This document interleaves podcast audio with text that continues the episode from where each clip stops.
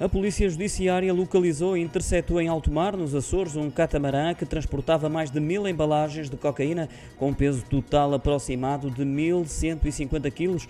Esta operação contou com o apoio da Marinha da Força Aérea, ainda das autoridades francesas e holandesas, porque se trata de uma rede a operar no continente europeu. Duas pessoas foram detidas, uma de 33 e a outra de 61 anos de idade, vão ser alvo de interrogatório judicial, bem como das necessárias medidas de coação. Foi também apreendida documentação, equipamentos eletrónicos de navegação e outros objetos com interesse para a investigação.